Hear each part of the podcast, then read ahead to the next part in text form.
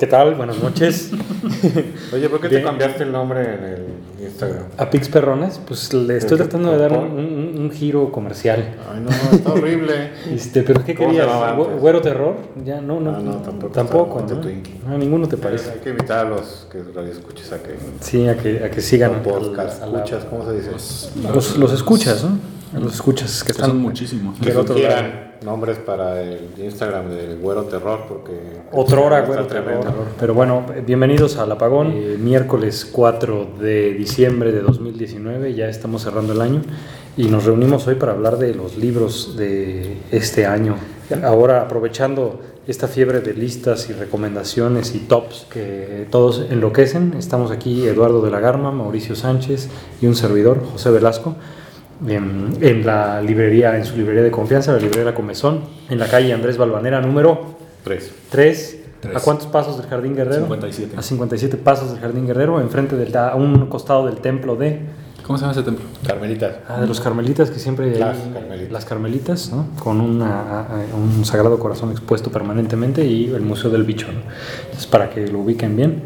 Y bueno, ¿qué, qué, qué traen, qué recomiendan, qué han, Pues qué, nos fue el qué les ha llamado de las listas que han salido? Yo no he visto listas. ¿Tú has visto listas? He visto pocas, pero Bueno, bueno, irrumpió. más bien vi la de Babelia en el país. del Babelia.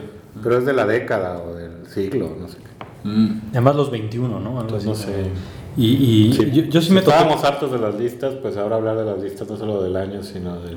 Creo que va a explotar ahorita. Siglo. Terminando la fil, creo que. Sí, seguro. ser, ¿no? Pues es ya como, cuando- como que la, la- la- lo- la cosa del público lector empieza a ser como una, esta cosa de Liverpool, ¿no? Ya de descuentos, listas, compren, esto es lo que está. Es, es muy, es un fenómeno comercial, ¿no? Principalmente, creo. Y- Pues ojalá compraran libros. Sí, o sea, está, eh, está bien, pero vaya, también hay una cosa ahí como de, de que de pronto todo se trata de las novedades editoriales, ¿no? Creo. O sea, y todo se centra en esa discusión de que cuáles son los mejores libros, los mejores libros del año, y, y- y por lo mismo se deja de hablar de otras cosas. ¿no? Pero bueno, este año sonaron, en- al menos en estas listas, por lo que vi, eh, yo chequé la de la revista Squire, y la de Elle, y la de... ¿Qué otra me topé por ahí? GQ. De este, de este tipo de revistas, ¿no? Y en, y en general había varios títulos que coincidían, entre esos estaba eh, uno de Julian Barnes, el de Valeria Luiselli, el de Desierto Sonoro, ¿qué otro, qué otro estaba por ahí? Eh, varios mencionaban este, el de Carlos Velázquez, el despachador de Del pollo, pollo frito. pollo frito. Seguro estaba el de Olga Tokarczuk, aunque no ha sido editado, pero ahora ha aparecido en listas. Lo Sí. he visto. Todavía no se publica el libro, pero dicen Emigrados, que decís. Los emigrantes, los emigrantes, los, errantes. los errantes. Ya, ya está publicado, ya lo vi en la fila. Ah, pues rapidísimo se coló entre lo mejor del año en dos días. Sí, y, Pues es y- que vende, ¿no? El Nobel vende. Pues supongo que es como estas listas de los 10 rincones para visitar en México. sí, o, Sí, o cosas sí. así, ¿no? sí, los tops, ¿no? Que es como un gancho Cinco para el internauta mágicos. distraído. Eh, Con encanto. ¿Y, y ustedes qué leyeron? ¿De qué fue pues, de este año? Yo leí realmente pocas novedades editoriales, de las llamadas novedades editoriales, eh, leí más bien otras cosas, pero pues me gustaría saber ustedes qué, qué leyeron, qué recomiendan, qué sugieren de, estas, de estos títulos que han estado en boca del público conocedor. Yo la pasé muy mal como recordando que leí porque no me acuerdo. Eh, No vayas a hablar de películas y de, no, no, no, no, pero... Pets, no sé cómo se llama la Esta idea, esta idea no es mía, creo que es de Fabián Casas, creo que se la leí en alguna columna. Eh, traté de rastrearla, pero ya no la encuentro. Eh, y decía algo así como, qué difícil es registrar el tiempo. Como, no, o sea, no me acuerdo qué libro leí este, en, en enero. Por ejemplo, yo pensé que este librito que traes aquí, Te miro para que te quedes, lo había leído este año, pero resulta que no. Después sí traté de hacer más memoria y, y- fue, fue el año pasado. Ajá. Entonces, como decía Fabián Casas, qué difícil es acordarte de, de- de los tiempos. Eh, creo que él hablaba de música y decía, yo me acuerdo en qué lugar escuché cierto disco o, o en qué coche escuché cierto disco, pero no me acuerdo cuándo fue, o en qué casa escuché un disco, pero no me acuerdo cuándo fue. Me pasa creo que lo mismo con los libros. Creo que sí tengo una memoria espacial de ellos, pero una memoria temporal. Y entonces como que traté de recordar dónde estaba este año y a partir de ahí que leí en dónde... dónde Y- bueno, te- reduje mi lista a 5. Es muy amplia, ¿eh? Es muy amplia, 5 es demasiado. Pero son, eh, preguntas, ¿son libros que se publicaron durante 2019? No, yo traté No. de recordar todo lo que leí Ah, este año. ok, ok. Después dije, pues, cu- ¿cuáles eran los buenos? Sí. Y, y, pues fui haciendo una lista cada vez de menos, ¿no? Así 23, 21, 17, 11. Siete y después ya logré traer nada más cinco. Lo primero que leí en el año, y, esto me acuerdo porque creo que lo empecé a leer como en Navidad o Año Nuevo o algo así, y lo terminé como antes de Reyes, un, un librito que me, que me trajo un amigo de Chile, Nicanor Parra, Rey y Mendigo, de Rafael Gumucio. Es una como, no diría como una biografía de, de, de, Parra, pero sí como un montón de ensayos sobre, sobre la vida de Nicanor Parra, contado por Rafael Gumucio, que, que tuvo una amistad con él como durante los últimos 10, 15 años de la vida de, de Nicanor. El poeta, del antipoeta. Del antipoeta. Editado por Leila Guerrero. Sí, por, por, la Diego Portales. Y bueno, me acuerdo que eso leí a principios de año y, y, bueno, me fascinó. Otro, otro libro, leo cosas con mis alumnos y casi siempre leo cositas, pero este, este semestre, justo hace unos meses, leí con ellos eh, Un cuarto propio de Virginia Woolf y, y, me pareció increíble. Yo nunca lo había leído. Eh, lo empezamos a leer por un tema como de, sí, feminismo, pero también como por un tema como del ensayo, como, como una gran ensayista y hablando, aparte hablando de estas cosas como sociales. Pero me encantó sobre todo lo materialista que es Virginia Woolf. lo que pide son cosas materiales, no, no, no, su lucha no es simbólica, sino completamente como marxista incluso. Y bueno, me encantó también ese libro. Lo eh, oye, qué bonitas ediciones, ¿eh? Qué, qué lujo. No, pues lo, eso lo tengo en español, después me gustó tanto que lo pedí en inglés y luego lo volví a leer en inglés porque me gustó muchísimo el ensayo. Está muy bonita este eh, no, no, sé qué tanto se siga leyendo a Virginia Woolf y, y, sobre todo un cuarto propio, me parece que se menciona mucho más de lo que se lee, pero bueno, recomiendo harto. Eh, otro libro que, que, sí leí este año, estoy casi seguro porque creo que lo presentamos este año en el Museo de Arte Contemporáneo. ¿Y si fue este año? ¿no? Yo creo que fue a finales del año pasado, pero digamos que por estas fechas hace un año. Según yo fue este año. Perder el Nobel de Laura Esther Watson, que me parece el... Bueno, a mí es el libro que más me gusta de, de Gris Tormenta. Eh, es un libro como de superación personal de una chica que decide no sacrificar una traducción, no traducir a alguien, pero para recuperar como su salud y su, también su carrera. Como que ella intenta eh, empezar una carrera como escritora y al mismo tiempo tiene problemas de salud, entonces desecha la traducción de, de una persona que después iba a volver importante para poder ella recuperarse y, y ver por ella misma.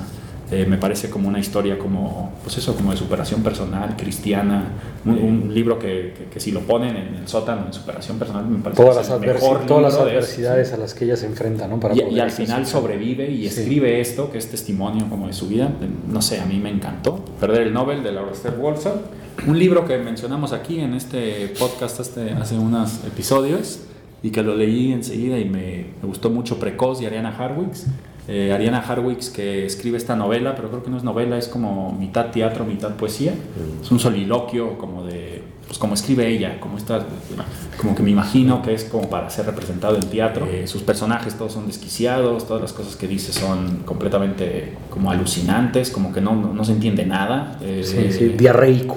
Sí, pero aparte no, no, se aferra a nada. Creo que lo único que se entiende de este libro es que hay una madre que está muy enamorada de su hijo, o sea, pero amor, como ver, amor total, como supongo que es el de cualquier madre con, con cualquier hijo. Y, y, creo que lo único que se entiende es eso, como la emoción y el amor que tiene una madre hacia su hijo, y todo lo demás no se entiende nada.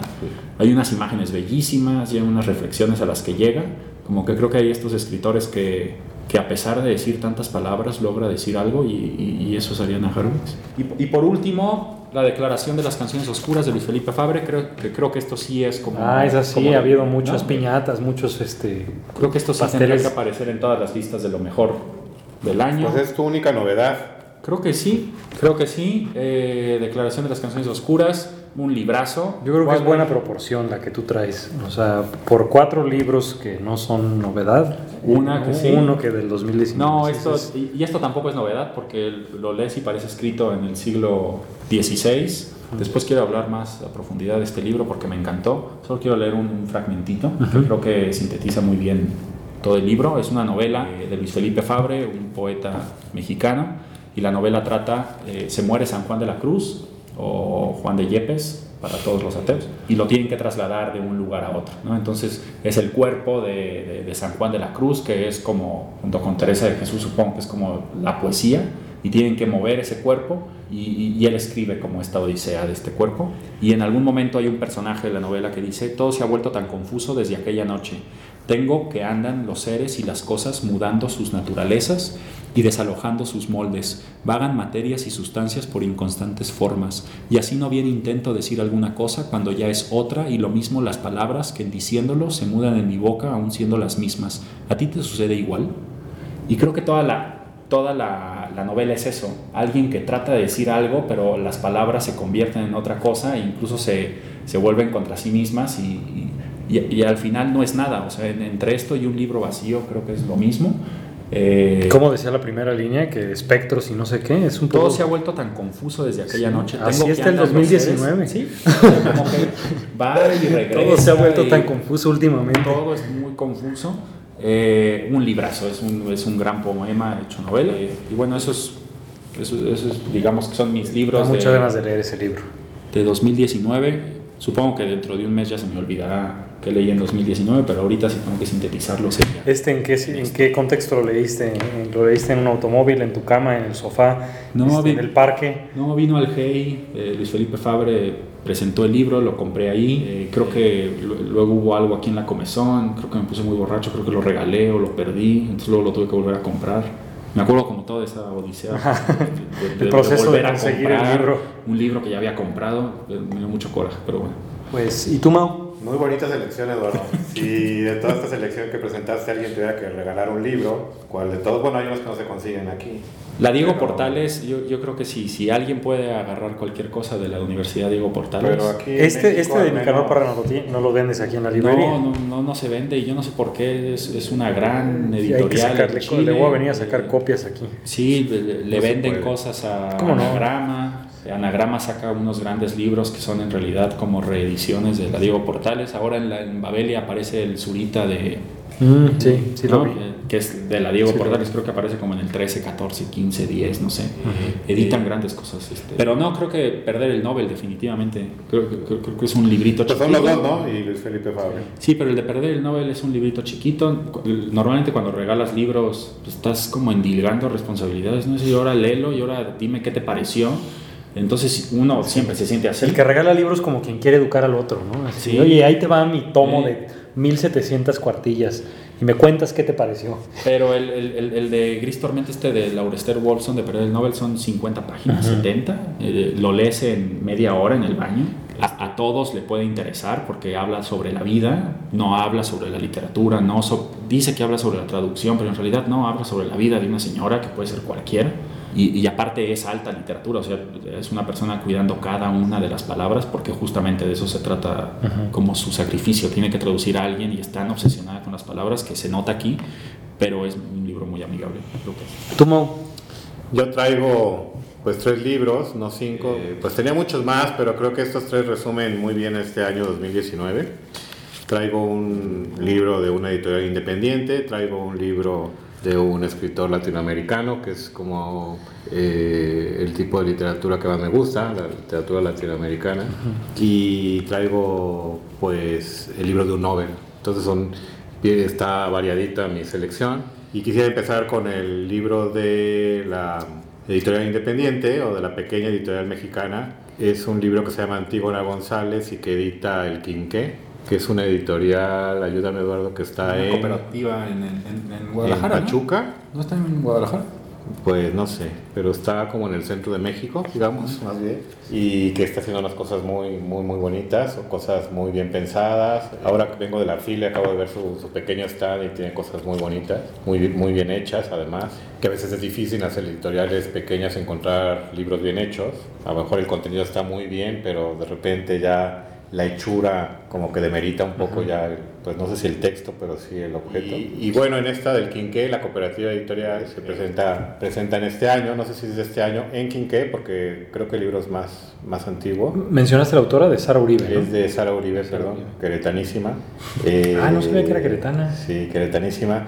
Ya había editado este libro anteriormente en Surplus y lo retoma ahora el Quinqué en una muy bonita edición. El libro, repito, se llama Antígona González y pues es un poemario, un poemario eh, de una belleza inquietante, es una cosa muy extraña, es un trabajo muy largo que hizo Sara en recopilar notas, en recuperar encabezados, eh, testimonios de desaparecidos en México y después ir construyendo con toda esta, con este rompecabezas que consiguió ir eh, construyendo este poemario en honor a, los desaparecidos, ¿no?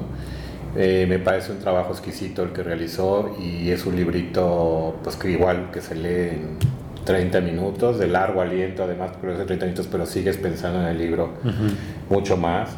Se llama el libro Antígona González, pues por aquí quería eh, recurrir a la, a la, ayuda de José Manuel, porque Antígona pues es esta... La hija de Edipo, eh, y que, que, bueno, está, su hermana es Ismene, sus hijos Polínice y... Ay, se me está olvidando el nombre de, de su hermano. Por quererte aventar todo. Este, no, pero bueno, el caso es que ella quiere... Em, Eteocles, Eteocles. Y se pelean los hermanos y ella quiere enterrar a Polínice y el, rey de Tebas, Creonte, se opone. Esa lucha llega al punto de que, bueno, al punto alcanza un punto trágico, ¿no? Pero sí es esta eh, lucha de Antígona por eh, enterrar a sus muertos, ¿no? por darles este, sepultura. Ya sabemos que para los griegos eso era una cuestión, si no, si no se enterraba el cuerpo estaban condenados a vagar, ¿no? las, las armas se les ponían dos óvulos en los ojos para que pagara para pagarle al barquero a Creonte el paso al inframundo y toda esta cuestión. Entonces eh, era pues sí los procesos los ritos funerarios que siempre han sido no, no creo que sea exclusivo de los griegos pero al menos se repite mucho no que para los griegos esto era una cosa sí como muy relevante. Y bueno es este dilema no de la, ley de los hombres contra la ley del cosmos no mm. o más bien el cosmos no que en sí mismo es una ley entonces, incluso eso, para el nombre, eh, Sara Uribe toma, toma justamente esta historia, ¿no? Y, así nombra su, su poemario. Eh, también me voy a permitir leer algo porque pues Eduardo lo hizo y yo también quiero, quiero hacerlo. Y entonces hay una parte del libro que dice instrucciones para contar muertos. Eh, uno, las fechas como los nombres son, los más son lo más importante. El nombre por encima del calibre de las balas. 2. Sentarse frente a un monitor, buscar la nota roja de todos los periódicos en línea, mantener la memoria de quienes han muerto. 3. Contar inocentes y culpables, sicarios, niños, militares, civiles, residentes municipales, migrantes, vendedores, secuestradores, policías. Contarlos a todos. Nombrarlos a todos para decir, este cuerpo podría ser el mío, el cuerpo de uno de los míos. Para no olvidar que todos los cuerpos sin nombre son nuestros cuerpos perdidos. Me llamo Antígona González y busco entre los muertos el cadáver de mi hermano. Pues así es todo el libro, es una, es una cosa muy, muy dura, muy fuerte. Eh, Sara se apropia, eh, interviene y reescribe el, el, tema de la desaparición. Un tema que en este año creo que en México está más presente que nunca, ¿no? Ha habido más muertos y desaparecidos, según estuve leyendo que... Recordé ahorita otra obra, años, otra obra de otro poeta, pero ese peruano, de Watanabe, de José mm. Watanabe, eh, tiene una Antígona, él, mm. que de hecho se hizo luego un montaje teatral en Perú, no recuerdo quién era, yo lo vi en video, una actriz extraordinaria, pero eh, el texto... Eh, ahí está, se puede encontrar, está en internet el texto de Watanabe, también una adaptación de Antígona. Ella hace más bien, eh, bueno, eh, perdón, él hace, si mal no recuerdo, un monólogo, prácticamente es un monólogo de Ismene, es la que habla, ella es la que da la versión de la historia. Pues sí, estaremos este libro entonces editado en, la cooperativa El Quinqué, se puede conseguir aquí en la Comezón y supongo que en las librerías independientes, no sé si en las librerías de cadena se puede encontrar, pero bueno, es un libro que les recomiendo. Mi segunda recomendación tiene que ver con un escritor centroamericano, eh, pues uno de los más importantes del siglo XX, ¿no? Todavía vivo, creo que ahora da clases en... Creo que ahora, está en Estados Unidos, en una universidad de Estados Unidos, ahora no recuerdo si está en Iowa, eh, que es Horacio Castellanos Moya, ¿no? Este escritor que pues es mitad salvadoreño, mitad hondureño, en realidad también mexicano, vive unos años aquí en México, ahora está en Estados Unidos. Y bueno, eh, retomo para esta recomendación de su libro El Asco, ¿no? este maravilloso libro de, de, Horacio que pues recrea un poco el estilo de Benhart, ¿no? Y entonces traslada el estilo y, y este arrebato que tiene Benhart en sus textos a, a, Centroamérica. Incluso el subtítulo es ese, ¿no? Tomás Bernard en, de Salvador. Yo te, yo te, iba a decir El Asco y se llama El Asco, ¿no? Pues ese es, un, es como, digamos, lo que se refleja en todo el, el, libro, justo este comentario de José Manuel, es un libro bellísimo, súper entretenido, eh, también es hilarante y es eh, muy duro, muy duro ante la realidad, pues no solamente de El Salvador, porque habla del Salvador de una manera atroz, ¿no? Pues no quiero decir que que solo es El Salvador, pues en realidad habla pues como de estas ciudades, estos eh, lugares de América Latina en donde sucede todo y, y es todo agresivo, es todo este, revuelto, es todo un caos y pues lo, lo, magnifica con este estilo muy, muy marcado que es el estilo de Benjar. ¿no? Es un libro exquisito, muy divertido, es pequeño también para los que no les guste leer tanto. Porque Horacio sacó el año pasado, Eduardo, cuando... La Moronga. Moronga. Esa es su última novela, ¿no? que es, es, es, buena, es entretenida, teja ahí tres historias, es parte en Estados Unidos. Eh, eh, pero creo que este sigue siendo uno de sus mejores libros. Un libro muy arriesgado, muy atrevido. Eh, Horacio tuvo que... Tuvo amenazas de tuvo muerte. Amenazas de muerte amenazaron a su familia. Justo por eso, y su mamá todavía sigue recibiendo cartas de, de, odio. Sí, porque pues a nadie en El Salvador al parecer les gustó que, que hablara así de, pues del terruño, ¿verdad? Sí. Y de los políticos y de sí. los periodistas y entonces tuvo que, que salir. Eh, muy recomendable este libro de este gran autor latinoamericano. Y por último, pues les voy a recomendar un libro del Premio Nobel de Literatura de 1920. ¿no? Mario Vargas Llosa. Que, que es... Eh, ¿Tagore? Knut Hasmund, ¿no? Es ah, este escritor noruego. Ah, caray. Este escritor noruego que, que escribió Hambre. Es un libro también muy entrañable es la historia de un personaje que no tiene nombre, no tiene edad, no se sabe dónde vive. Lo único que se sabe de él es que escribe. Y que come cartón. Y que no tiene que comer y que tiene hambre. Sí. Y todo el tiempo tiene hambre. Y para poder comer, pues necesita escribir, pero no le sale la escritura. Lo que escribe no se vende. Y entonces sufre mucho. Es un libro encantador. Es un libro de verdad que recomiendo que lean, porque fue escrito a finales del siglo XIX, 1890, y si al día de hoy no lo editan con el mismo nombre, el mismo libro, exactamente como es el texto, creeríamos que sí, efectivamente fue escrito en, en, en, en, la época contemporánea. Yo creo que es, no sé si sea fácil de, este sí es el único que no sé si es fácil de conseguir. Está en una editorial española que además no es una editorial muy famosa, que ahora les voy a decir porque no traigo el nombre, pero creo que, que vale mucho la pena conocer a este escritor que, pues, al, que, al que llegamos, lo que lo, lo hemos leído por Nausgard, porque ya saben que gran escritor, ¿no? En Noruega, Karl Ove Nausgard, dice que es una de sus Oye, pero ¿no? dices el asco, el hambre, Antígona, y dices encantador, pues este, bellísimo. Este año, así está el año, ¿no? sí, sí, sí. Así está el año 2019, los sí. desaparecidos, el asco, el hambre. Sí. Eh, pues a lo mejor es un reflejo justamente de, de, estos meses y de este año, ¿no? Ese es un librazo, ese de, ese de, de eh, Hampson. Es, es, un librazo y, y además Recientemente le, leí que Fadanelli creo que lo, lo, habló de él en una columna hace poquito en el Universal. ¿Ah, sí? Sí, vi que lo mencionó.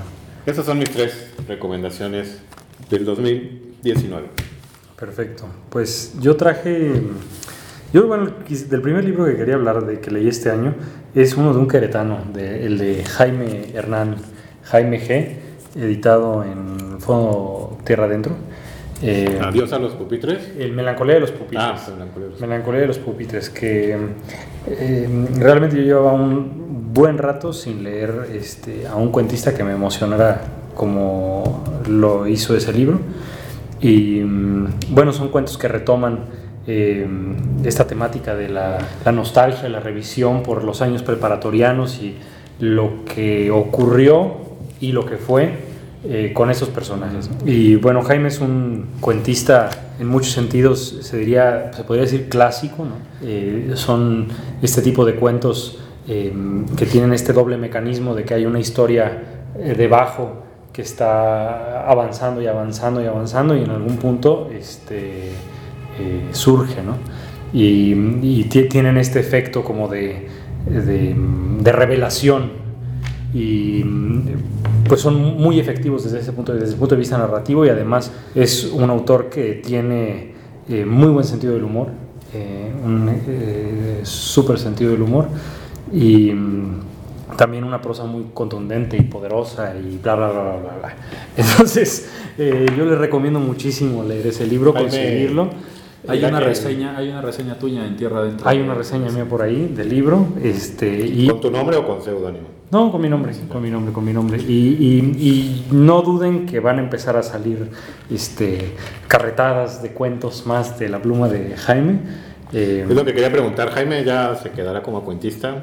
¿Hará una apuesta hacia la novela? Pues no lo sé, yo creo que ahora sé que está escribiendo cuento, pero muy probablemente escribo otras cosas y seguramente van a, van a pronto saldrá alguna otra cosa de, de cuento. Está muy bien, porque justamente el cuento está como revalorándose, ¿no? En México, sí. Sí, como que no, bueno, no sé, no sé si sea porque yo no, no, me los he cruzado así, pero no, no, no tengo el recuerdo de toparme este, cuentos de esa contundencia. ¿Qué es lo de Lydia Davis? Son cuentos. Pues no, eso es raro, relatos. Y, y, digo de, mexicanos de ah. la generación. Sí, sí, sí, no, pero en general decía que como que el cuento está como. Sí. No, quiero decir volviendo, pero está. Sí, pues dicen que en, las editoriales es como el género más ah, despreciado, ¿no? Tiene Clarice Lispector ahora con sus cuentos reunidos, ¿no? Que es uno de los bestsellers de sí. este año. Pues ese, ese libro es mi primerísima recomendación. Eh, después, yo pensé que sí eran puros libros de 2019 y este libro me lo trajo Jacobo Zanella. Se llama Te miro para que te quedes de Andrés Barba, editado por Papeles Mínimos. Eh, Madrid es un libro de 2016 eh, y es un relato de la amistad entre Andrés Barba y Pablo Angulo eh, después de la muerte de Pablo Angulo, un artista eh, visual, este, Andrés Barba hace el relato de, de, lo que fue su amistad. Es un libro, eh, pues no sé, ya no quiero recurrir a todos los adjetivos, entrañable, este, pero vaya, se lee muy bien, ¿no? uno avanza muy este, bien por sus páginas, por todo lo que va contando. Es, un gran ilustrador. Sí, sí, decir, es, entrañable. y, además está, la edición es muy bonita, viene eh, aquí con unas ilustraciones de Pablo Angulo y trae una postal también, el libro. y, y bueno, es más bien como un testimonio de una gran amistad y de también cómo la amistad a veces es pretexto para compartir imaginarios, relatos, ficciones y el mismo ejercicio creativo. Entonces, em, desde ese sentido, me parece que, no sé, es, yo llevaba rato sin, sin, sin leer un libro este, eh, me acordé mucho de, de, pronto de Montaigne hablando de la Boitier, no sé, de estas grandes amistades literarias, este, aunque aquí, bueno, aquí es entre un eh, ilustrador y un escritor, pero eh, vaya, ese es este gran relato de amistad, ¿no? muy cercano además, ah, completamente franco. Me recuerda un poco a lo que dijiste ahorita del libro de Laura Esther, que tampoco tiene mucho esta franqueza, ¿no? está como eh, vaciado de pretensiones literarias o de pedanterías. Entonces, no sé, eso lo vuelve, para repetir la palabrita, en muy entrañable. y, además, pues está en esta editorial, que es una editorial española. Eh, independiente, pero además como artesanal. Sí. Y el libro, pues así se ve, ¿no? Es un libro, aquí lo tengo, lo estoy revisando. Es un libro que tiene acabados. Sí, no en un café te ves, pero No quiero volver a utilizar todos los, sí, sí, sí. los adjetivos de bonito, este, pero es de verdad un, un gran libro. Pues hay que pedir que lo editen en México, ¿no? Sí. Sí, vale mucho la pena. Se, llama Te miro para que te quedes, el retrato de Pablo Angulo, con dibujos, casi un diario de Pablo Angulo. Luego, estos ya paso a los de 2019, leí un libro de Félix de Azúa, que es un eh, escritor, filósofo que me gusta mucho, que sacó un libro que se llama Volver la mirada, son sus ensayos realmente sobre arte. Él es, bueno, eh, eh, doctor en filosofía, colaborador del país. Tiene un libro a mí que, que me gusta mucho que se llama El aprendizaje de la decepción que también habla de, arte, él habla mucho como de la, eh, sobre todo de la historia del arte, del arte moderno. Aquí en este libro tiene ensayos, de, está como dividido, está dividido en tres partes. Eh, la parte de los orígenes, donde habla del sacrificio de Isaac, de las primeras civilizaciones. Tiene otra parte dedicada al romanticismo, donde habla de Goya, de Delacroix, del grotesco, entre otras cosas, y otra parte que habla de las vanguardias, ¿no? empezando con Cézanne, empieza con Cézanne, eh, habla de Kandinsky, de Degas, de Picasso, eh, menciona algunas cosas de Duchamp, de Bussy, Mallarmé, en fin, todas las vanguardias y llega incluso a hablar de artistas como Anselm Kiefer, por ejemplo. Tiene unos ensayos, ay, ah, ahí está, este, tienen que leerlo, tiene uno sobre eh, eh, bueno, este que les comentaba el, el inicio del sacrificio de Isaac, empieza hablando del, sacrificio de Isaac y luego hace un recorrido de las apariciones de este tema en la historia del arte, terminando con Rembrandt, que es eh, muy deslumbrante. Y además su escritura, la escritura de Félix de Azúa, no es ni académica, ni cargante, ni pesada, ni nada, ¿no? sino que tiene realmente un estilo.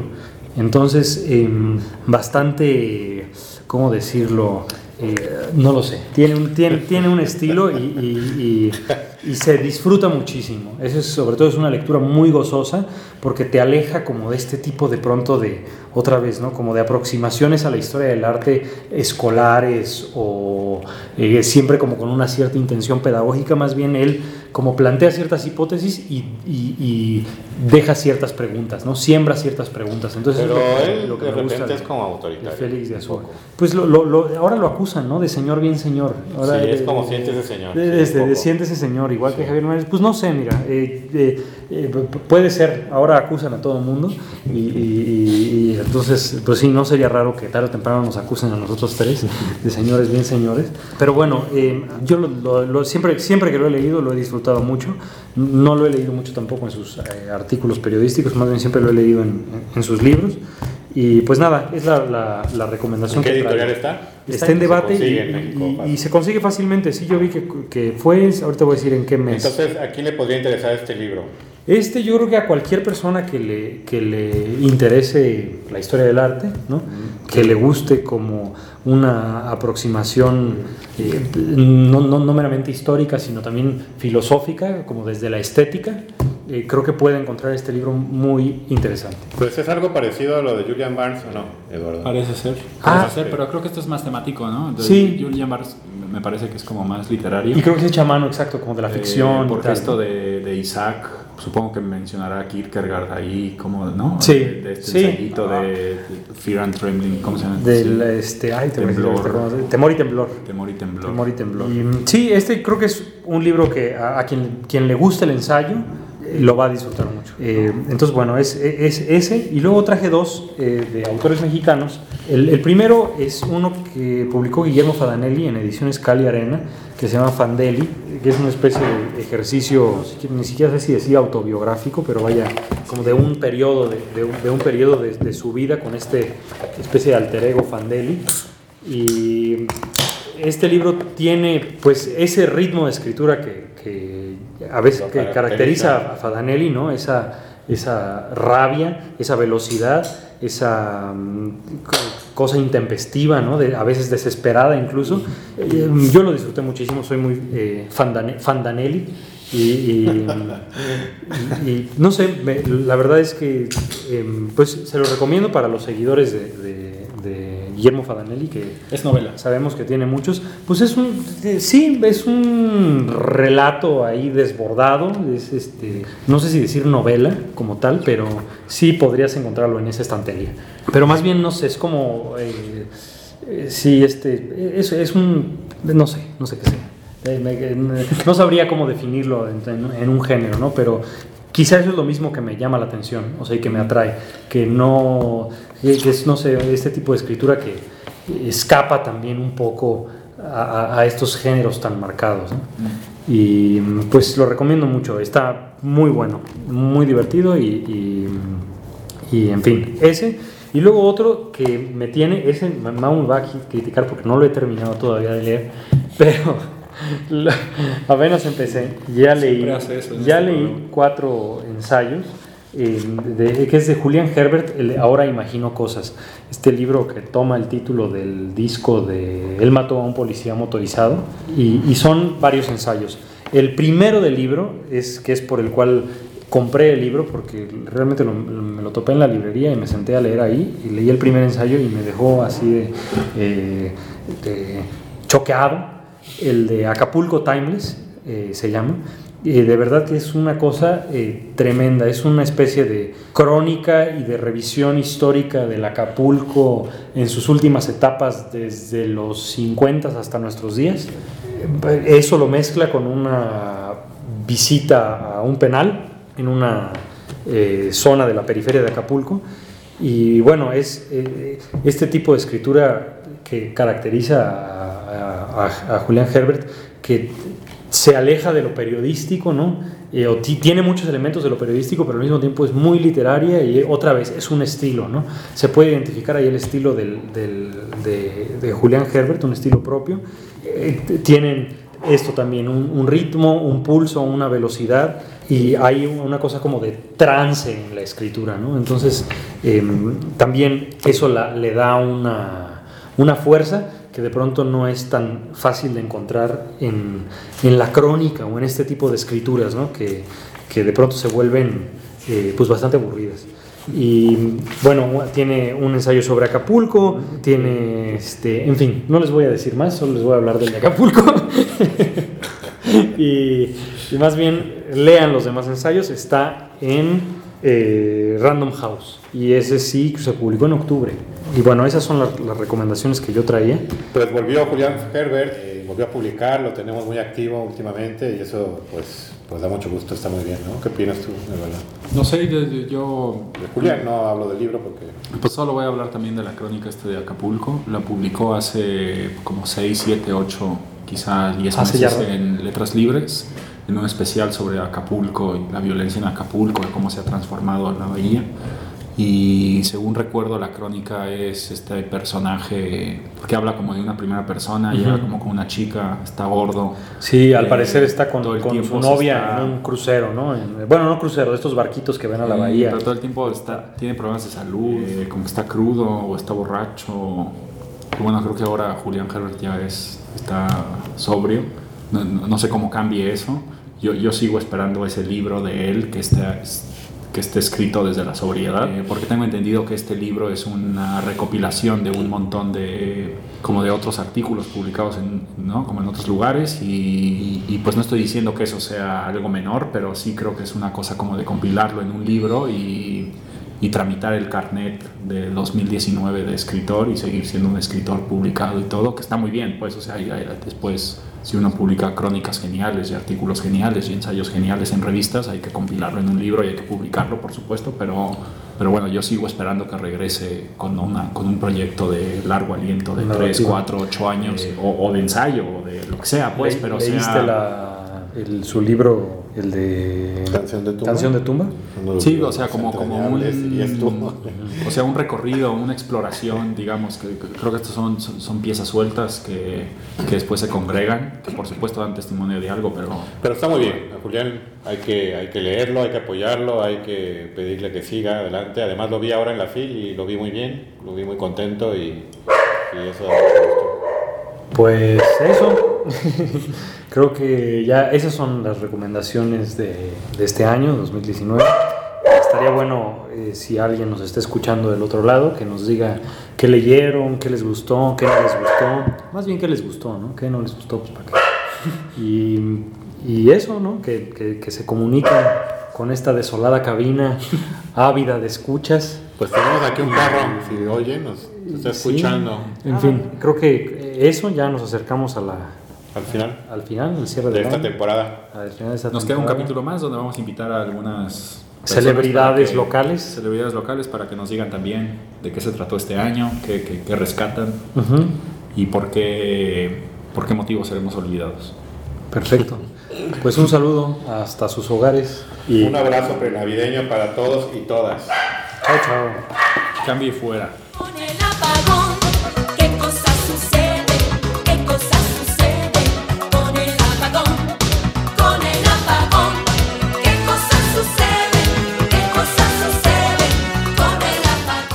Oye, eh, perdón que interrumpa, pero no sé si ustedes ya después me dirán si deciden si editan esta parte o no, pero no le están llegando unos vapores fecales muy intensos.